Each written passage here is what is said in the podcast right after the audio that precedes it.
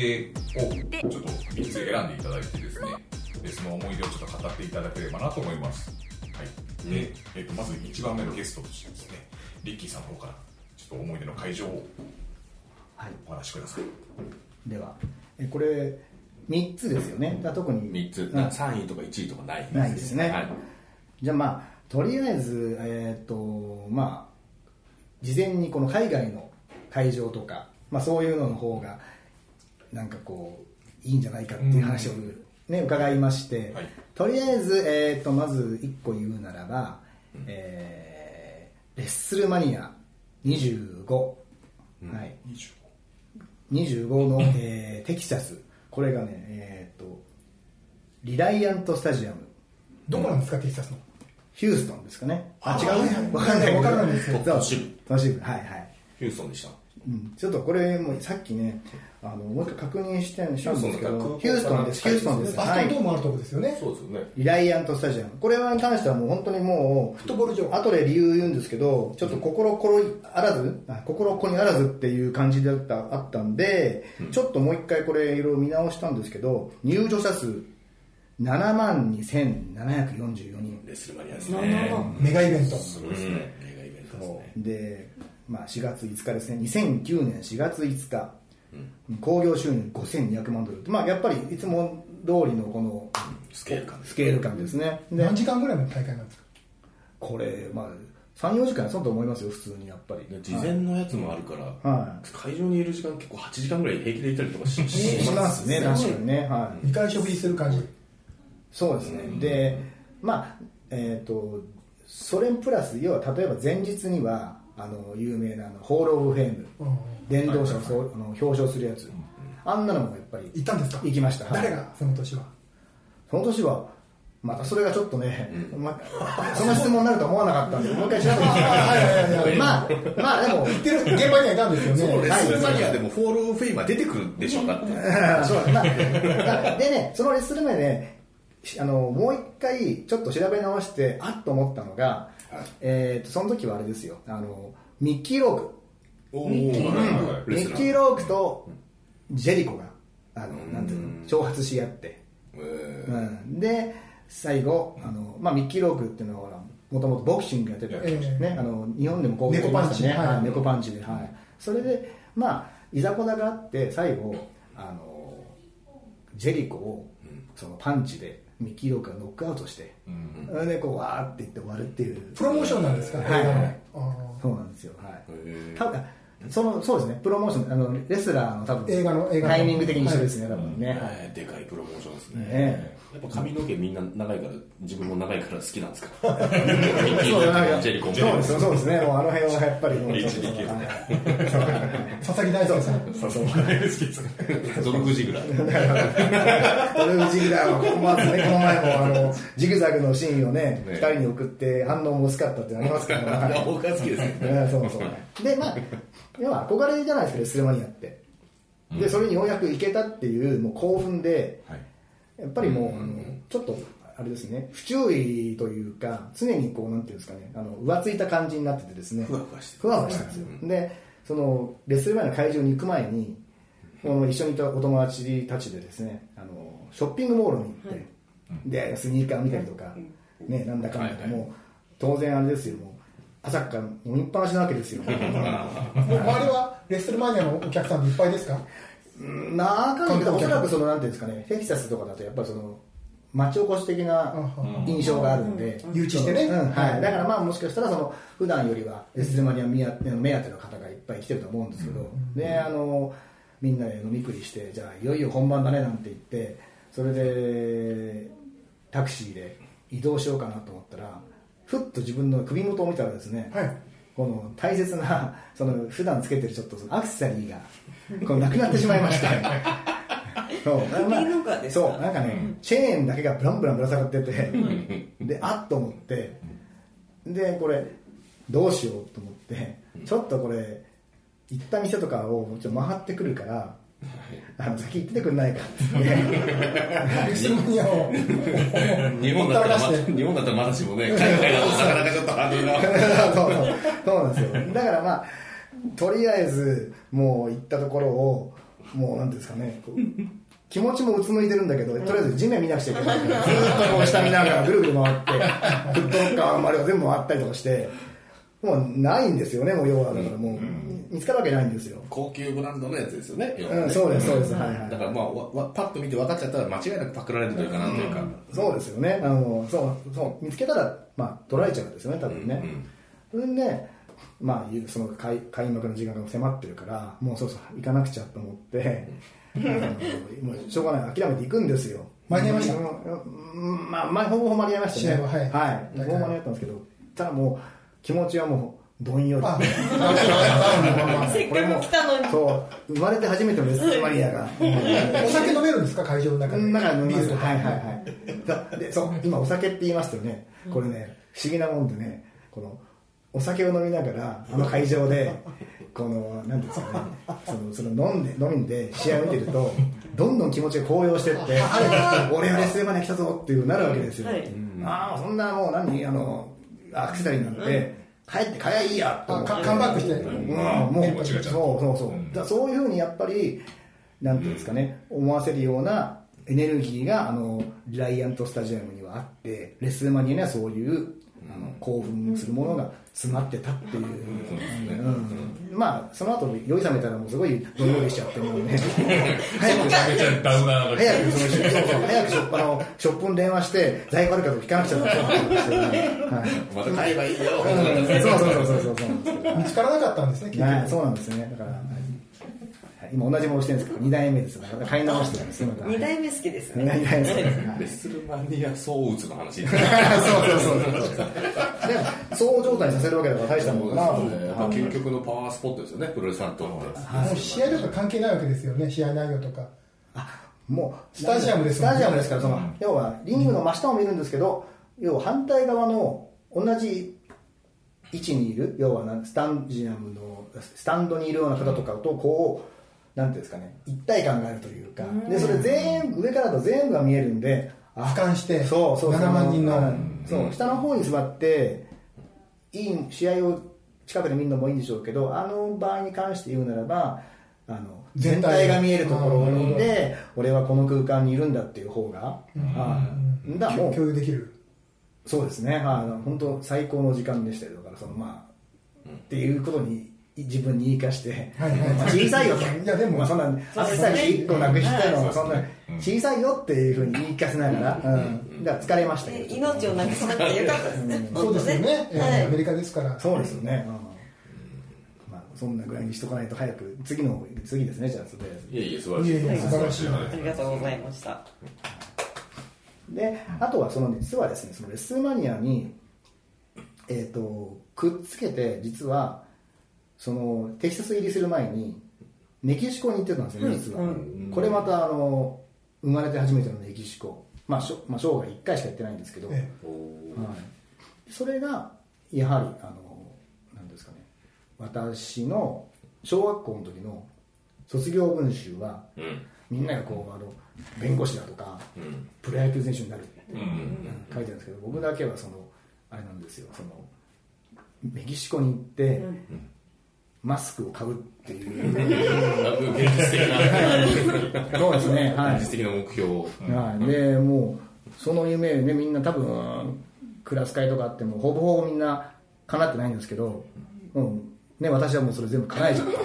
身近でしたもんね。そうそうそうマスクマンになるではなかったですね。そうそういう計算をしてスケールの小さいイメージしたわけじゃないんですけどだけど叶えちゃったってことで、その当時本当にやりたかったこと。そうなんですよね。本当にもことですよね。うどうやっていくかも分かんないような感じで、まあ、昔って今みたいにポンポン東道館だとか、ヤフオクだってマスク買える状態じゃなかったんで、うん。これはもう本当にどこで売ってるか探すのっていうのもそのプロレスアルバムってありましたね。あの、はい。えー、とあれで「マスクマン」っていう本があったんですけど、それでこのマスク屋を行く記事があったりとかして。マルチネスとかね、はいはいはいはい。だからそれと同じコースを30過ぎてからそういうふうに巡れるようになってでこのアレナメヒコって今小泉さんが出してくれたこの資料が手元にありますけどこのアレナメヒコの周りとかをぐるぐる回って、うん。どんな感じですか？やっぱ出店とか飲食店とかが出店があるのとですね、まあ、出店は要は夕方から出るんですけど、まあ、通常の多分プロレス工業より少し遅めなんですよ、はじあのえーと。はい。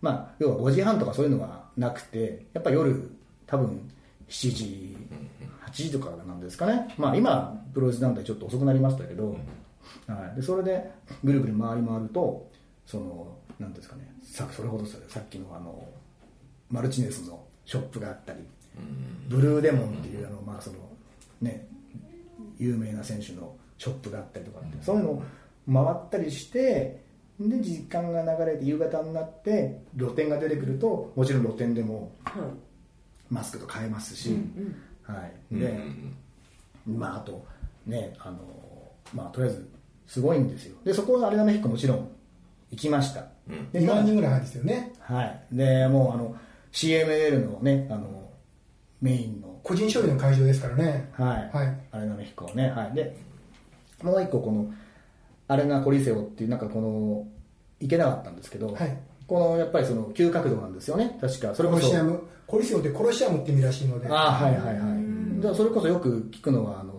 そのリキパレスに似てる,、似てるっていうふうに言いますね、はいはいはいなんかこうちょっと傾斜が急で落ちたら危ないぐらい。すり鉢状というか断層構造らしいですね。はい、で願わくばそこにも行きたかったんですけど実際まあ今この3つ挙げるって中で言うならばアレナメヒコも良かったんですけどアレナナウカルパンって言ってですね、はいはい。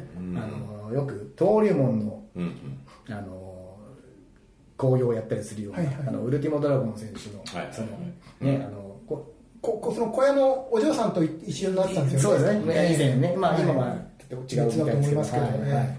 そこの会場に行っちゃいって話になってですね、その時は、あの今のノアに来てる、あのアルファウルフ選手とか、ドラゴンベイン選手が所属してたうん。IWRG ってところがメインでやってまして、まあ、本当にその、なんですかね、ちょっと小さいんですけど、日本で、まあ知らないような結構選手がいっぱい出てきたりとかして、はい。どれぐらいの規模なんでしょう？新宿フェイスとか？えーとまあ、そう言われていればそんな感じですね。確かに、はい、もうあじゃあそそういうふうにどっから見ても？はいそうです。今新宿フェイスで行ってもらって助かったって感じで俺そのまま頭で考えてたら出てこなかったので。そうそうですね。で手頃なうん手頃な感じです、はい。まあ数百人単位。のそうですそうですそうです。手頃な、はいはいうんまあ、行ったことある人からねもしかして聞いてたら違うよって言うかもしれないですけど、まあまあ、でもそんなそんな印象ですよ、はい、でやっぱ距離感が近くてやっぱり選手とのなんていうんですかねこのコミュニケーション取れるような感じでもう平気で客席に来て写真撮ったりできるような感じで、うんああこういうとこがやっぱりルチャなんだなと思って、うん。はい。まあ、全部その何にしてもそういう感じでいけたなっていうことで、えーアレナメヒコも含むんですけどもメキシコの会場が、えー、と私はやはり、うん、嬉しかったなっていうふうに子供の夢も叶った。し。はい。ビッグアリーナとその小さい会場両方体験したわけですね、そうですね。両方行ってるまあいい感じですよね、両方その、ははいい規模の。メジャーインディーじゃないですけどでね。そうですね、はい、だからそのミスティコが出てくるのもあれば、もう一人、あれがいたんですよね、ナイトメア・ビフォー・クリスマスっていうあのティム・バートン監督の、うんうん。あれの主人公、ジャックっていうあの骸骨みたいなのがいるんですけど、骸骨。あれがそのまま出てきたりとかして、へそんなの初めて見ました、夢がありますね。はい。そう。だからミスティコとジャックが両方見れてるのがやっぱりいいことだメキシコこういう終わるのなんかもう平気で深夜に終わるとか聞きますけどあそうなんですか？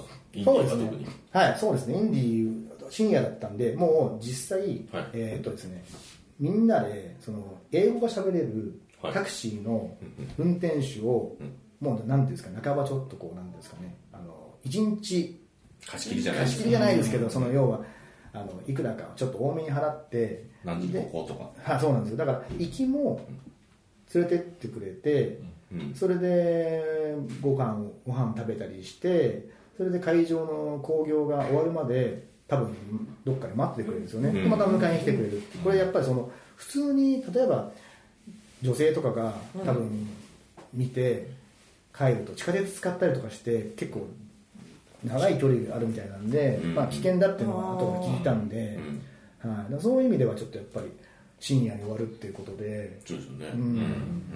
チケットは安いんですか？日本に比べて。うん。チケットは多分日本よりは明らかに安かったです。ただなんか高い席は普通にもちろん高い席あるんでしょうけど、十分見れる席もは安かった気がします、誰でも買えるはい、そうですぐらいのピッピンからキリまであはいるみたいなそうです。であんまり聞かれるとなんかね、こいつメキシコメキシコって言ってるのにあんまりよく知らねえなって思って。う んそうあんままあねそう。聞きすぎるなと。聞きすぎるなってねはいはいはいはいちなみになんかおひねりが飛ぶっていう話は本当ですか？おひねりははい確かにそのナウカウパの時にすごい飛んでました、はい。ああやっぱ飛ぶんはいですねうん。小さい会場だから。小さい会場だからやっぱおそれ。金を投げる。お金をいい試合をした後にお金を投げる。それも要はギャラの一部になるというか、選手にもらえるんで、はい。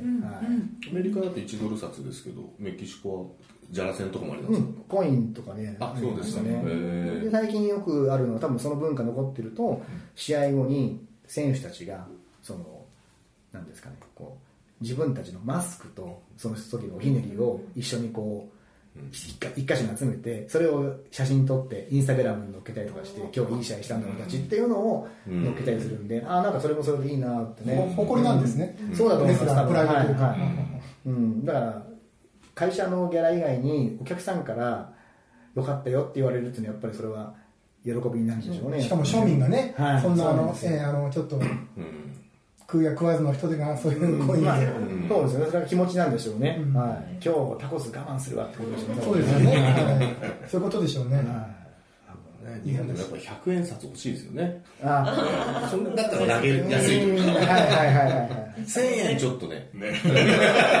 子供はできない。なはいそうですね。あとなんか、再銭泥棒みたいなのが出てきそうですよね。そんなんだけれど。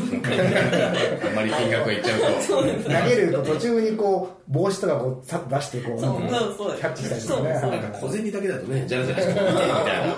どっかの湖みたいになっちゃう。しそうそう。あの観光名所とかね。アリーナラッツ的にね、はい。こう選手にこうさペタッと貼って今日今日一晩よろしくみたいなのってあるのかね？あるのかねっていうんじゃなくてそれはそういう話を小水さんは知ってるってことですよね。いや知らんであのさあ海外で見たことないんですからね。話には聞いてますけど、だからなんかねそういうふうにやっぱ思うんですけど多分そう言われてみるとみんなそういう女性に見えるっていうのがあって、うん、もうだからそれはひどい話なんですけど本当に、うん、そうですまあ、ね日韓的な、うんはいそうですね、綺麗な女性が多いんでやっぱり、はいそうですね、うん。そうですね。今夜どうっていうのね、うんあるでしょうね多分ね。じゃあ次いきますか。はい、以上ですね。で次、まあ、あの海外のもうちょっと,、えー、と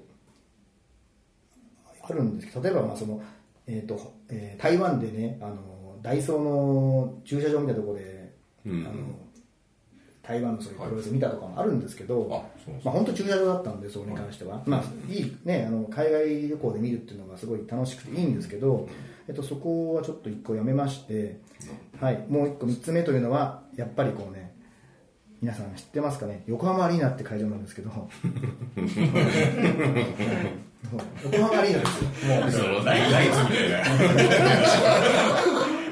そう横浜アリーナ有名だよ。まあね あのボケだったら堂々とやる恥ずかしそうに皆さん知ってます行ったことないです。行ったことない。です横浜アリーナもいい会場でやっぱりいろいろね WWE の講義やったりとか日本であジャパンツアー、マニアツアーと僕大好きなツアーもやったりとかしてましたし、はい、でただその時は、えーとまあ、エピソード的に言うならば、ね、この前飲んでる時にそれしたらいいんじゃないですかって言われた話なんですけど あのあれですよ。全日本女子のその対抗戦ブーム。はい、93年の、ははい。いでその横浜アリーナでやった時ってはい、こう試合がこおっしゃるんですよね。おっしゃってですね。女子特有の、やりたいこと全部やるみたいな、うそう。ででもみんなね、はい。やりたがりですから、ね、私のこれはどうしても外せないみたいな普通そういうのあんまないような気がするんですけどね、はい。全員が張り切っちゃう。そう。我が強いんですよね。まあそうすると多分ねこれ記憶だとセミかセミ前ぐらいにはもう日付変わっちゃうんですよね。もうもう終電は諦める、はい。そうなんですよ。もともとは新横浜駅の終電そんなに遅いわけないと思うので、はい。より絶望的な状態に、はい、で全部終わったらもう多分これ何時頃ですか小泉さんが全部終わったのは。1時近く1時か1時近くあそうなんですね。なんかその深夜に終わるつながりなんですか？さっきのメキシコまあそそうですね。でも私今回はそれはあの何ですかね。別にタクシーを待たせてるわけじゃなくて 友達の車で来たわけですよ。あまだそのああ、勝ち組ですね。足の心配なく勝ち組ですね、はい。はいはい、そうなんですよ。で横浜アリーナって駐車場があったんで、はいはいそこを止めてでもうこうスロープ下って、えでいざねみんなちょっとどうしようってなってるのが見えるんですよ。途方に暮れて。そうそうそうそう。うん俺たちは僕途中で帰りましたよ。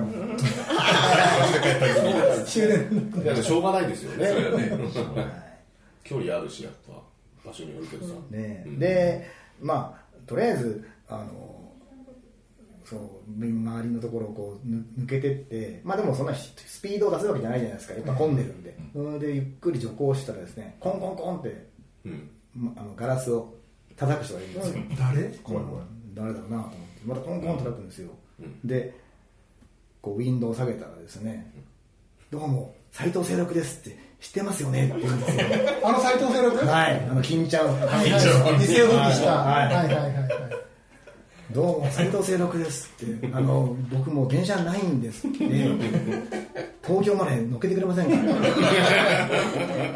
ヒッチハイクうんそうですよね。うん。フレンドリー声でずうずうしいですね。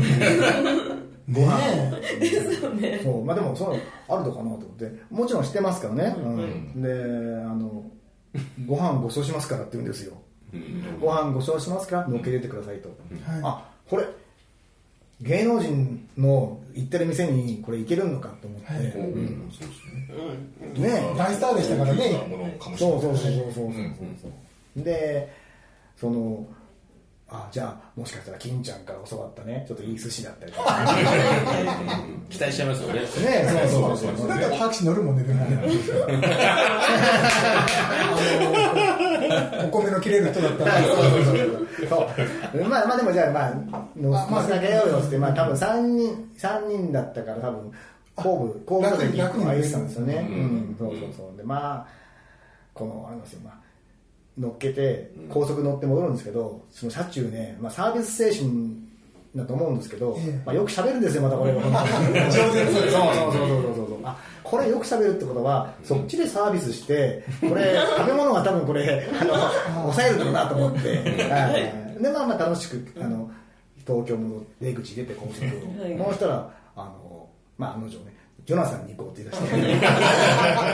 ジョナサン。ね芸能人御用達の。あそうそうそう。うん。でジョナサン行ってご飯食べて。でまあでもその時でもプロレスの話をして、うん。今日の興行どうだった？どうだったみたいな。それそれ基本ですか？ら、まあ、プロレス会場動向っていうのもいいけどって言っちゃうとこれ話題がちょっとなんですかねねあるんですけど、まあ、会場動向っていうよりその終わった後に、うん。そのねどんないい話をさせるかっていうそれがまあ会場とプロレス団体のマッチングなんで、ん。多分もう明らかにその横浜アリーナに関しては、前場のあの対抗戦のもうオールスター戦、もう女性の争いってもうねちょっと半分聞き迫るというか、ええ。はい、もう半分は本気だと思ってる。ええそうですよね。はいはい。はい半分は全部本気ですけど。一人でドツボにはまってプロレスファンはよくこういうことがありますね。そうそうそう。そうなんですよね。だからそれをはたくさんあの今後どうなのかなって話しながらご飯食べたんでまあ楽しかったかなって、まあ、清六さんありがとうって、ジョナサンでもありがとうって、今まで食べた、ね、今までで一番美味しいジョナサンだったかなっていう気がします。こういうやつが食べログを星つけるとややこしいそうそう点数をつけると 清六さんにごちそうになったから、あの、3.8とかね。そうそうそう。4ぐらい行きましょうよ いやそうかそうか。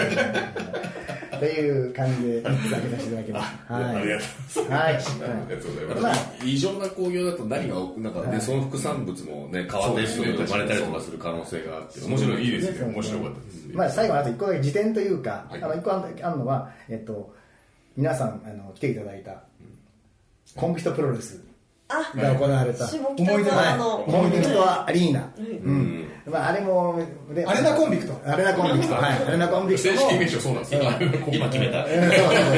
今プロレスにそう。そうそうそう。そうまあアレナコンビクトもね皆さんのこのなんていうのそのちょっと盛り上げていただいてはいあの小西さんなんてねアナウンサーまでして、民家までしていただいて、そうでしたね。で、ことぞライブさんがゴングのやつとかしてね。ゴングのやつねうんまああれ考えるとあの小さなスペースだったけどコンビクトアリーナもアレナコンビクトも、うんよかったな。だからまたあんなことをねちょっとあのいつかあのあそうですか。うん。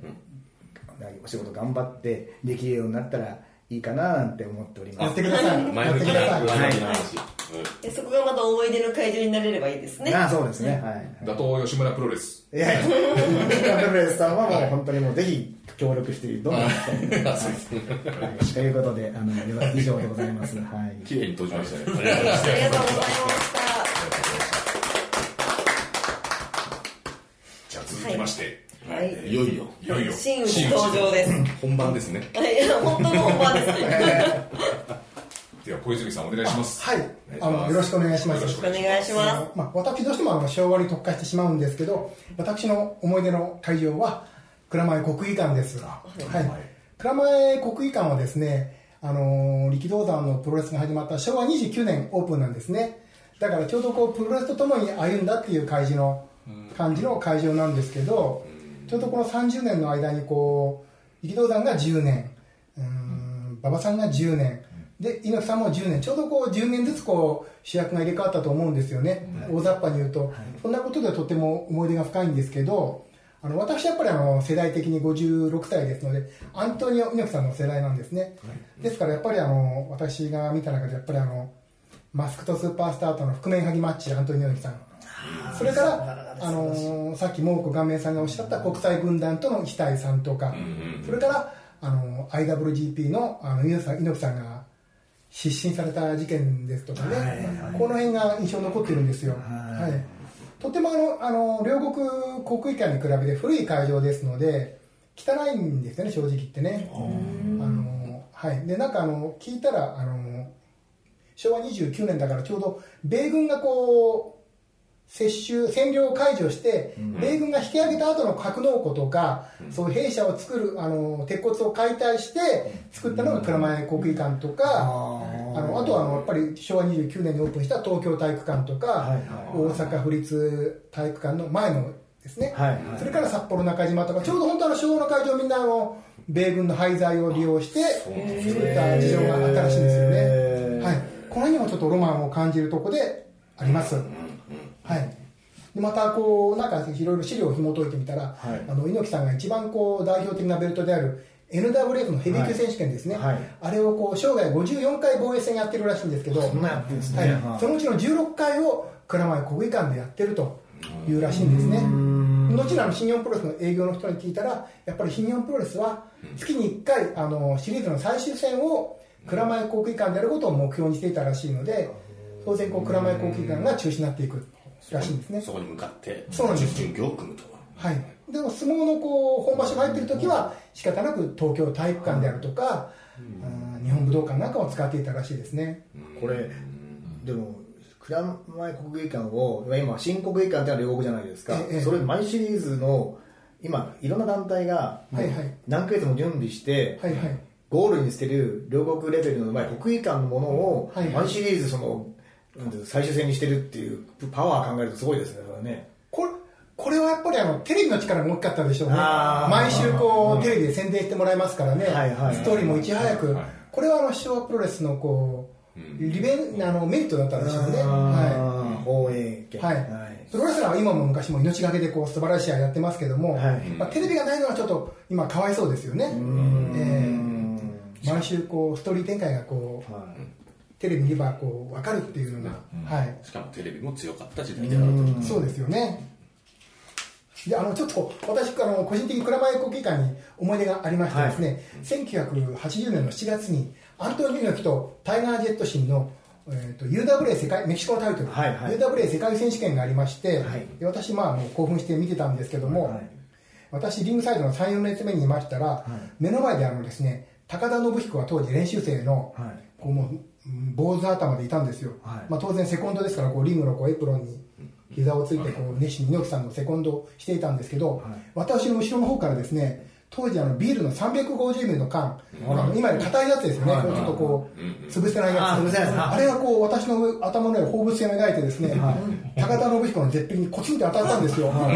ただもう、高田がですね、もう試合、猪木さんが試合やってるのに、誰だ今投げたのはって言ってですね、怒り出したんですよ。で、ちょうど私目が入ってしまったんですよ。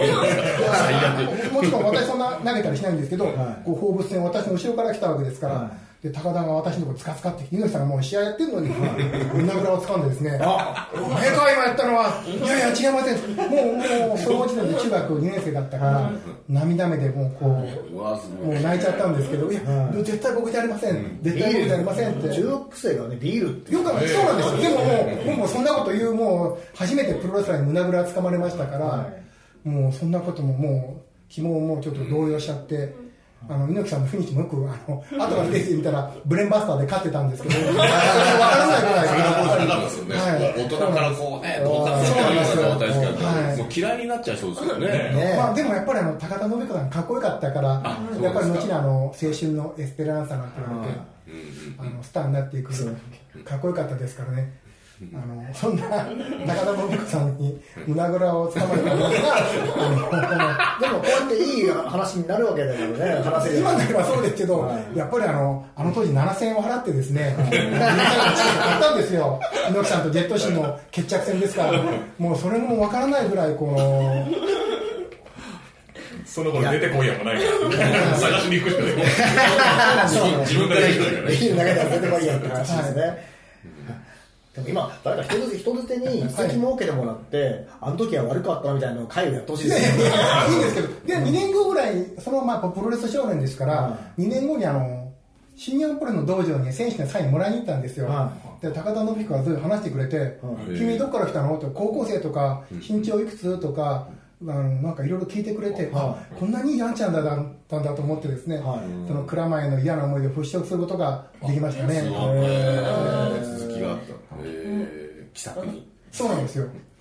藤波さんはちょっとこう、仏頂寺でサイン書いてくれて、であのいらないんじゃないですか、あ、ね。すみません。あのいや人の良さで言ってるごめんなさい。それは、あの、別にあの、あの、ポッドキャストであのいいんですけど、皆さんに聞いてほしかったんですよ。それは話が前段があって、でまあその後、帰り支度をしてた木村健吾さんが、はい。オートバイブルンってエンジンかけてはい。帰ろうとしてるんですよ。はい。ヘルメットかぶって、はい。で、制服姿の僕を見たら、あの、何も言ってないのにエンジン切ってですね、手袋外し始めたんですよ。はい。あ、あの、あの高校生のガキら俺にサインも狙ってくるって、うんまあ、踏んだんでしょうね。だから、あの、素晴らしい木村健吾さん、何も、あの、曲がり角、ほら、曲がり角をあの曲がって、あの、新日本プロの道場あるでしょ、はい。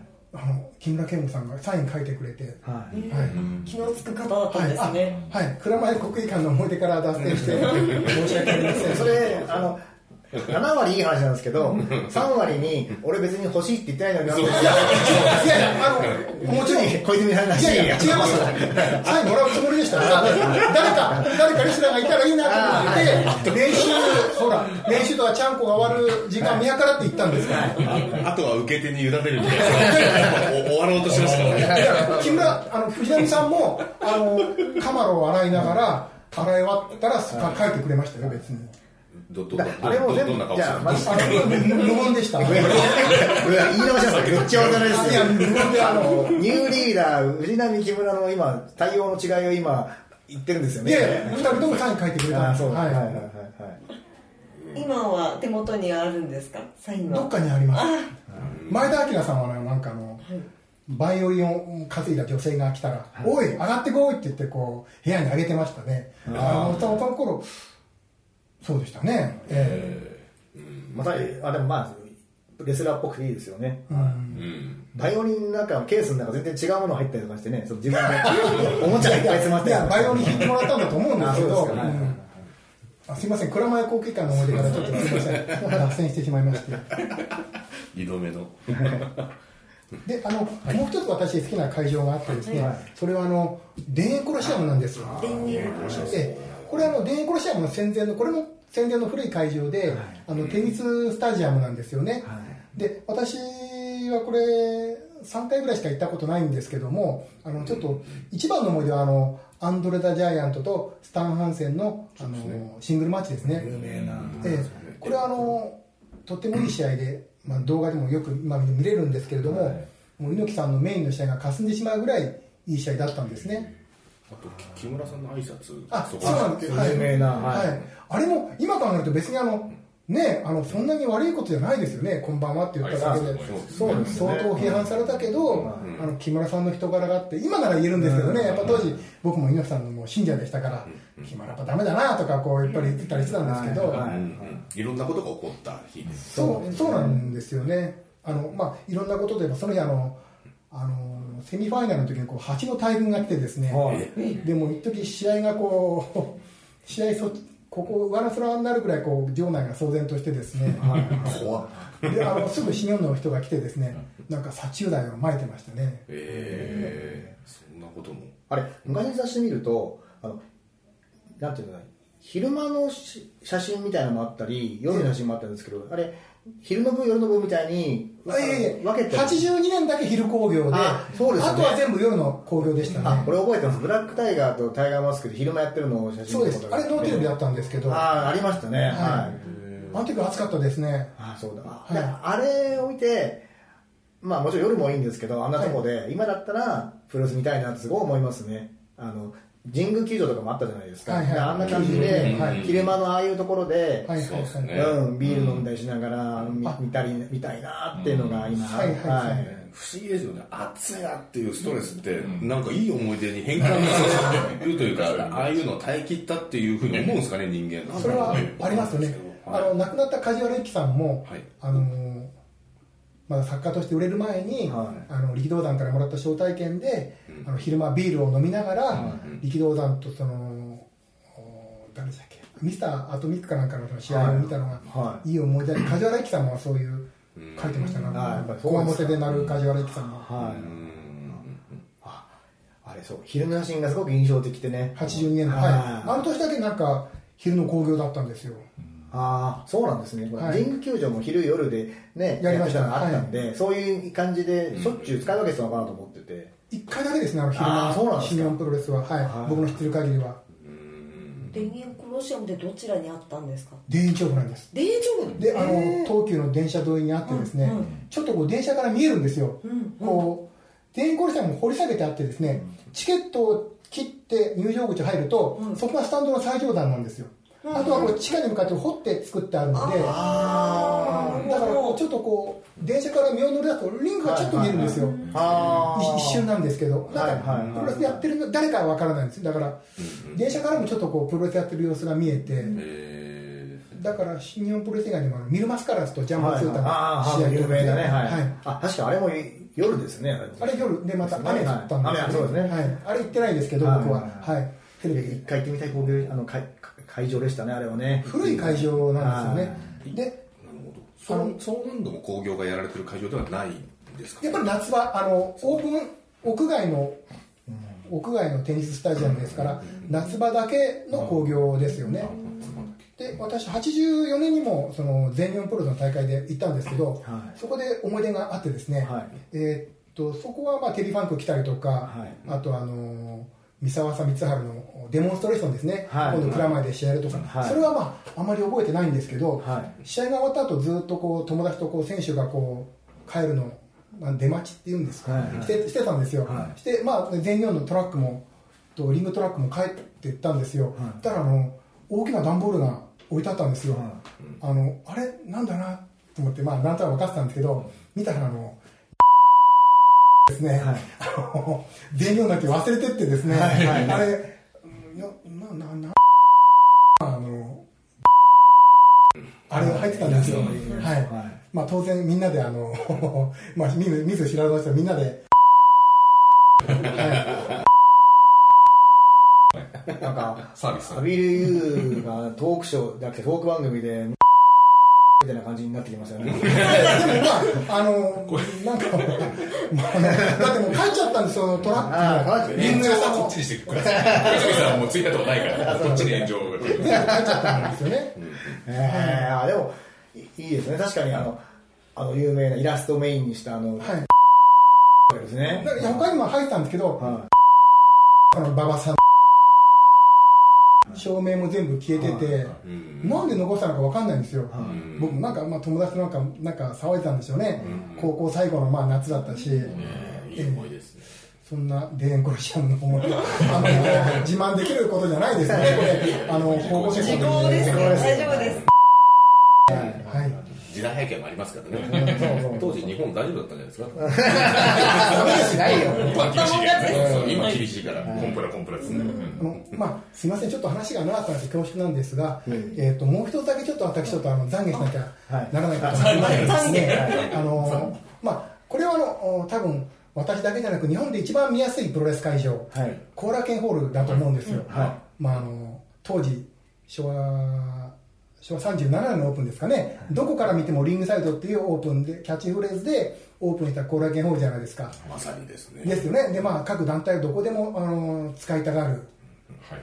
そんな後楽園ホールなんですけども、まあ、誰皆さん後楽園ホール行ったことあると思うんですけども、あのー普段はあのなんていうか基本的にはあの固定席があって劇場の形式じゃないですか、はい。平戸間のあの大きな部分がステージで、であのこの固定席が南側のあって、まあ、劇場、ほまあ、まさにホールですよね、であの北側にこう仮設のスタンドっていうかあの、はい。あれ蛇腹アコーディオンの蛇腹みたいに折りたたむとこう壁際に全部収納できるんですよね、そのひなひな壇だからプロレス会場というか北側のひな壇の下ってあの真っ暗な空間なんですよ、で、まあ、あのそれをいいことにですねみんなそこにこう入ったりなんかしてですね、まあ、あの私はしてないんですけどあの当時そのウィングとかユニバーサルの会場に決まってきてたあのまあ、あのエアロビクスの先生がいたんですよ、プロレスの好きな。で、あのいつもそれはあのトレードマークで、ウィングから発売されてるあのなんでバギーパンツとあのウェアのこうゼブラみたいな、いつもあれを着てるんですよ。いやエアロビの先生が。そうなんですよ。あ今もしかしたら可愛いかもしれないですね。女の子着てたらそれね。なそうなんでもね、その先生はなんか、エアロビクスの先生って一応するようなちょっとこうグラマラスで、はい。亡くなった風間るみさんにちょっとあ似てたんですよ。で、まああのその先生はいつも北側のそのひな壇の人の真っ暗なんですよ。はい。あれ、あの選手の東側のこう階段あるでしょ、はい。あそこから今網が張ってあるんですけど、あの柔らかいあの柔らかいネットみたいなの、はい。昔はあの暗がりに入れたんですよ。はい。であそこであのあそこに行けばあのエアロビクスの先生とちょっと楽しいあのか完全な真っ暗にあのできる。これお金払うんですかね？いやいや違うんです。ようんはい。であのなんで分かるかっていうと、そのエアロビクスの先生は終わった後必ず相手になんか、まあ、エチケットのかもしれないけどガムくれるんですよ。だからあの北側の北側のところでガム噛んでるって汗ばんでるとああのまあ先生とちょっと楽しく。ホールになっちゃうねそうなんですまあこれもういいですよ、あのこれ別にあのポッドキャストのためじゃなくて、はいはい4人のためじゃなくて、まあ、メイクラブですよね、はいはいメイクラブ。はい。はいはい、それできるってあので、まあ、僕はそういう度胸なかったんでしなかったんですけど、僕がその北側のひな壇の下の暗がりを使ったのはあの当時ですね大体まあ立ち見で入ってたんですよ、でその92年頃はえー、と WR と新日本プロレス反選手会同盟の構想の真っ最中であの越中さんとか木村健吾さんとかを応援したいんですよね、だからもうそのやっぱり南じゃなくてもう入場とから小高さん行けとか、健吾さんやってやれとか言って、であのボクシングのリングの前でこうやって立って見るっていうのがこうずっとあの定番だったんですよ、で私立ち見ですからね一回南へ入っちゃうともうあの北側にカンバットできないんですよ。でもやっぱりあの選手のそばにいたいから関係ないとダメですよね。はい、あの、一回こうちょっとだまくらかして南北側に入った後は、もうあのトイレとか行けないんですよ。でするしかない。はい、だからそうと当然トイレ行くともうこっちの北側に帰ってこれないからあの北側のその暗がりでちょっと まあこれちょっと恥ずかしい、まあ、これポッドキャストの4人に聞いてもらいたかったんです。これでも当然ね編集しないですよね。あの、まあ、そういうことをですねねそのジャズダンスのその先生がエアロビクスの先生がいない時はこのであの名イベント始まる何かの顔でそのあっちの東のその階段のとこから戻ってあのボクシングのリングの前でこう行けとか言って違う意味で好きにした反選手会同盟応援してたんですよ。すっきりそれでガムは噛んでなかったですか？ガムは噛んでないですけど。もらえない。はもらえ自ない。前で買ってから。今考えるとなんか、随分ひどいことをしちゃったなと思ってですね。今後楽園ホールでそのあのウェアの風間ルミさん探してもいないんですよねでもね。やっぱり、それはあの思ったんですけど、はい。あの、新日本プロレスとか全日本プロレスと違って、ああいう小さな団体って、スタッフも手手薄なんですよ。あのだから、まあ、ある程度何やっても大丈夫だったん であのであんまりこうあのウィングのスタッフとかも大宝さんとか、はい。ああいう人しかいなくてもうちょっと緩い人たちが多かったんで、まあ、大抵のこと手が回んないですそ大抵のそうなんそうなんですよ。向こうはあの受付の方でお金守ってますからあっちの北側違い保険みたいなところあってですね一番遠いですよね。そうそうなんです。何やっても大丈夫だったところがあってです。ねリアルですよねこれね。リアル。エピソーあの新日本とか全日本じゃ絶対できないんですよ、もう怖い人いっぱいいますからね。そんなあのあの90年代の初頭の後楽園ホールの思い出なんですよごいですね聞いた方でエアロビの先生とのちょっと心当たりがある方がちょっとあお場所だったんだと思ったらちょっとなんか悲しくなるかもしれないですでもね、結構広いですよ。あの、そう、ほら、これ、あの、ちょうど広いんですよね、このひな壇の。あれあ、どこだっけな。こ、ここでしたっけ？それこそ本当に そこがね本当にもうそうなんですよ。だから、あのね、商店とかや、商店とかのステージになるとこですよね。ここでそんなことをしてた のに、大人げないんですよね。